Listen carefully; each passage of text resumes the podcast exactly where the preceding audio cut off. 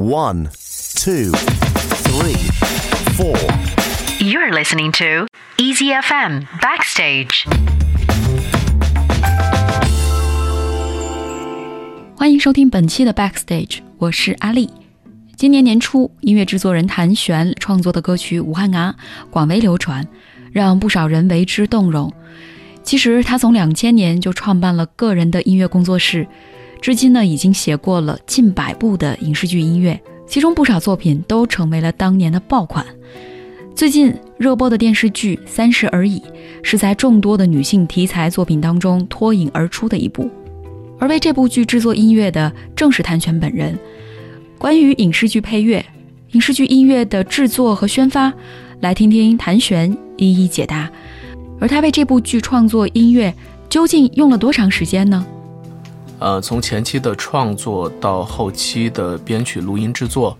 整个时间大概用了半年。前面创作的时间可能会。比较长一点，因为是根据全剧拍摄的进度，然后同步去做了一些配乐的部分，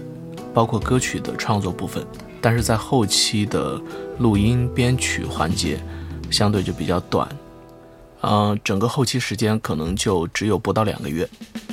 站在一个男性的视角，谭旋又是如何看待三十加的女性？他是如何用音乐来表达他们的心声的呢？我是觉得，作为一个男性，呃，在不同的年龄看三十多岁的女性是不一样的。《三十而已》这部剧，我觉得是非常好、非常好的去把当下三十岁左右的女性她们遇到的各种问题，不管是婚姻、家庭还是事业当中种种的。问题都比较集中的抛出来，所以会让很多很多的观众都能够有一种认同感，有一种共鸣，因为都好像是在自己身上发生过的一些事情。呃，当然，我认为三十多岁的女性，她们也是最有魅力的一个年龄段，在三十岁左右，她们，呃，对于这个世界的认知，基本上都是形成了非常比较成熟的一个世界观。然后他们也都有知识、有阅历，然后也青春靓丽。他们每个人就是除了遇到生活中的各种各样的困难，但是也其实都在追求自己的梦想，都在去努力的实现自己的人生价值。我在《三十而已》这部剧里面，嗯，从最初的设计到最后呈现出来的成品，大家如果去看这个剧。会慢慢的注意到，其实我对于这三个不同性格、不同背景的女性，是分别做了不同的乐器设计。就是像王曼妮用在她身上呢，可能会钢琴的部分比较多一点，然后用在顾佳身上是弦乐、小提琴比较多一点，而钟小琴就是用的尤克里里。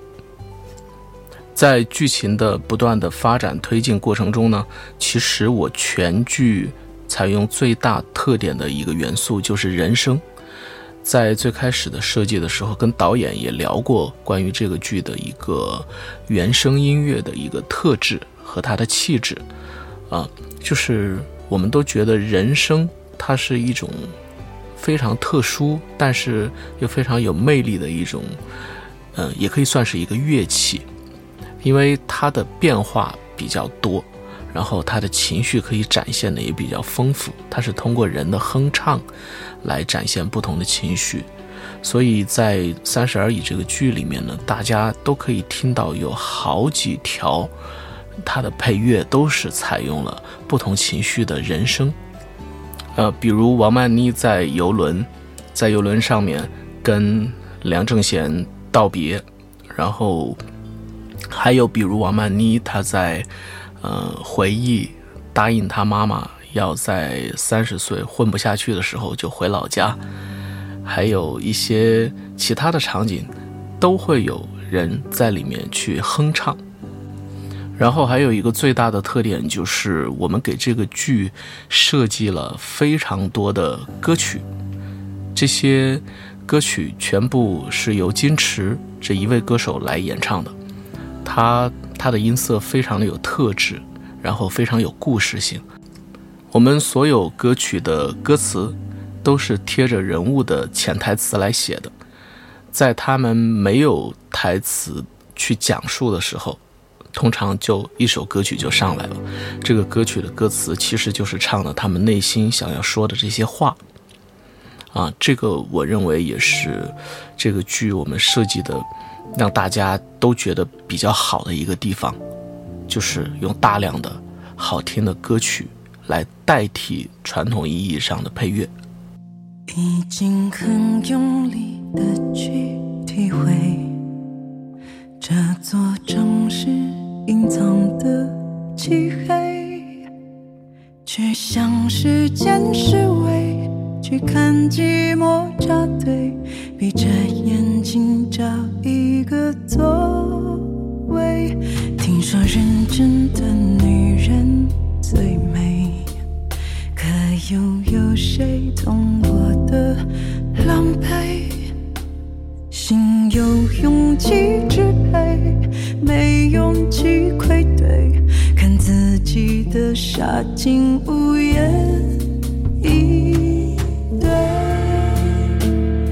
别气馁，是我最大的浪漫。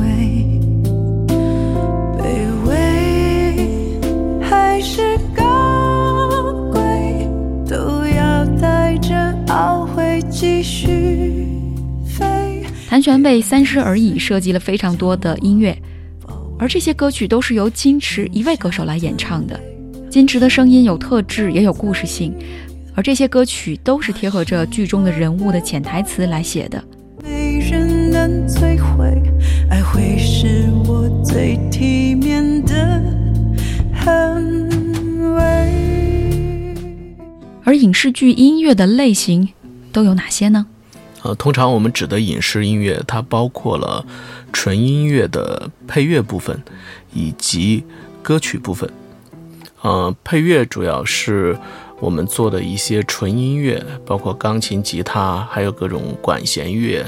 甚至中国民乐等等，用这些乐器搭配出、编配出一些不同的情绪，有轻松的、紧张的，还有一些情感。嗯、这些音乐主要是为了来烘托剧情的发展，来突出一些人物性格。然后歌曲的部分呢，像嗯，以前就经常是片头歌曲啊、片尾歌曲啊，还有一些人物情感的插曲。然后这两年陆陆续续也有一些人物曲，或者是呃某一个影视剧的宣传曲。像人物曲，通常就是可能在剧里面，我只是给这个人物在他的情感喜怒哀乐的地方用来使用的插曲，我就把它定义为这个人物的专属歌曲啊。然后还有一些宣传曲，这种宣传曲通常是在剧播之前，为了给这个剧带来一些关注度，然后去特别请一些比较有知名度的歌手。或者是有流量的歌手，有有流量的艺人，让他们来为这个剧，呃，演唱一首，然后起到一个宣传的作用。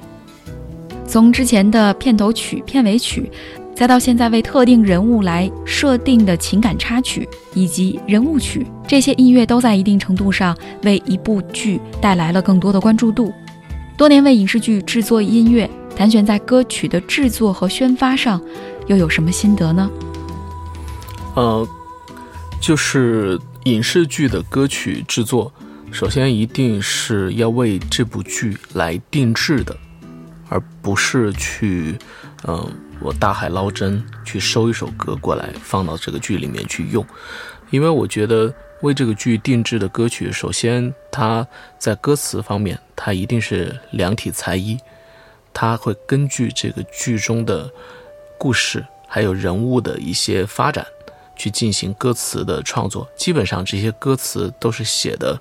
剧中人物的一些内心潜台词，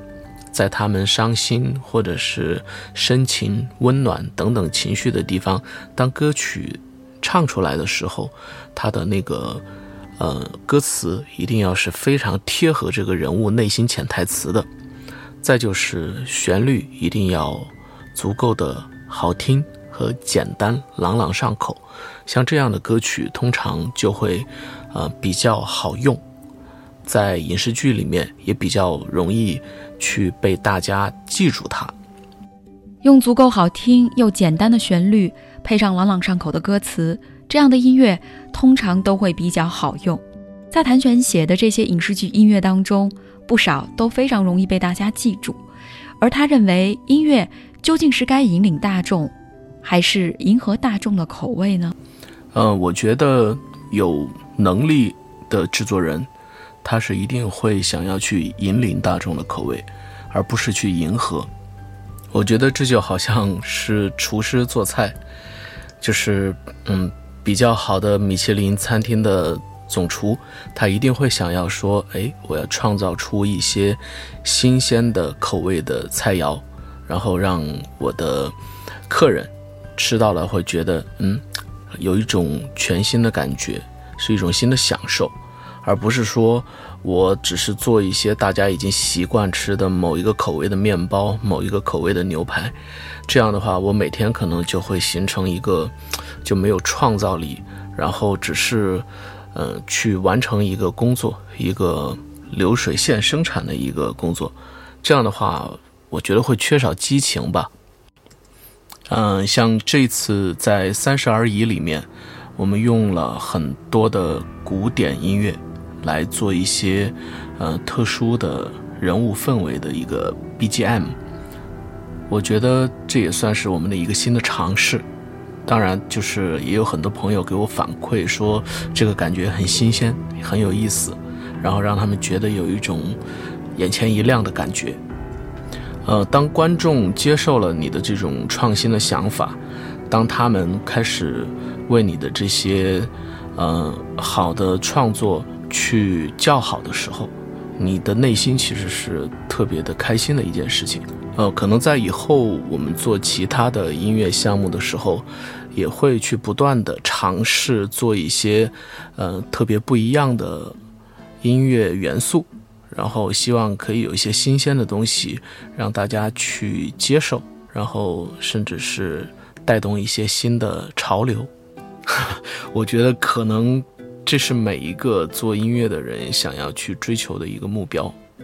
虽然从事这个行业多年，但是在做音乐项目、影视剧配乐的时候，还是想要不断的去尝试做一些不一样的音乐元素。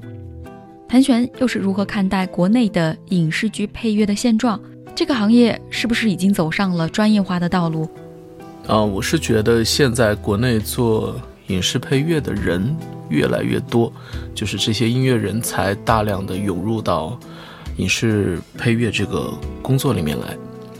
嗯，我觉得其实大家一直都在不断的在学习，都在朝着专业化的道路去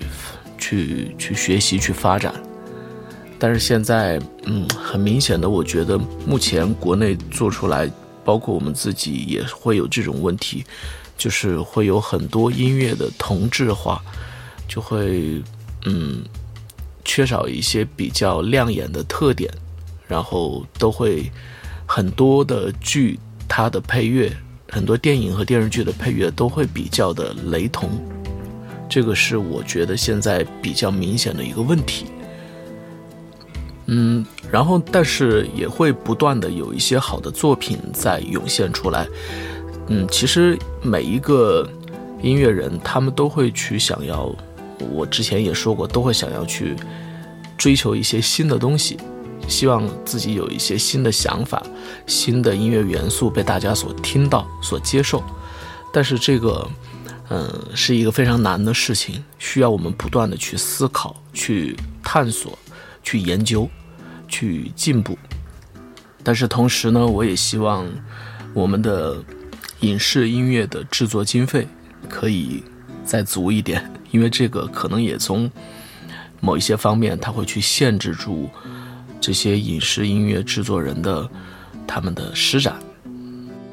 音乐制作人谭旋用足够好听和简单、朗朗上口的旋律，让大家更加容易记住他写的音乐。为一部剧、一部电影来定制的歌曲，在歌词上就是量体裁衣的。歌词也是剧中人物的内心潜台词，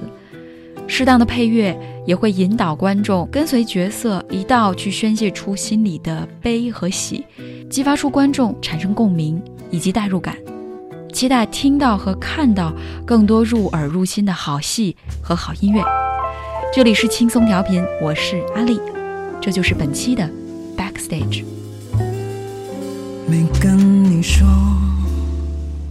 时间是线性的流动，陈述着我，爱情成了稀客。遇到一个就诚心的钻牛角尖，不像我。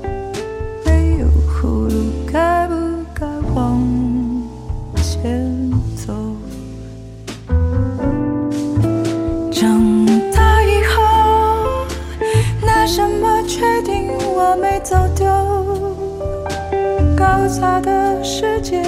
好了没有？还有没有救？言行喜酒，紧握着糖果还是毒酒？孤独是自己或朋友，那些坚持是对的，不能走。种孤独是圆的。反正迟早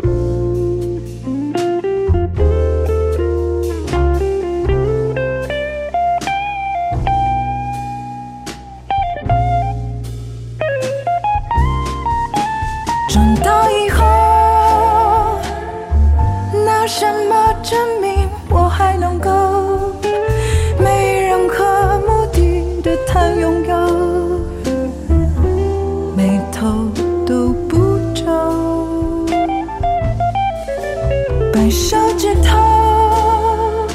算算还剩下多少个秋？别一再再摔跟头，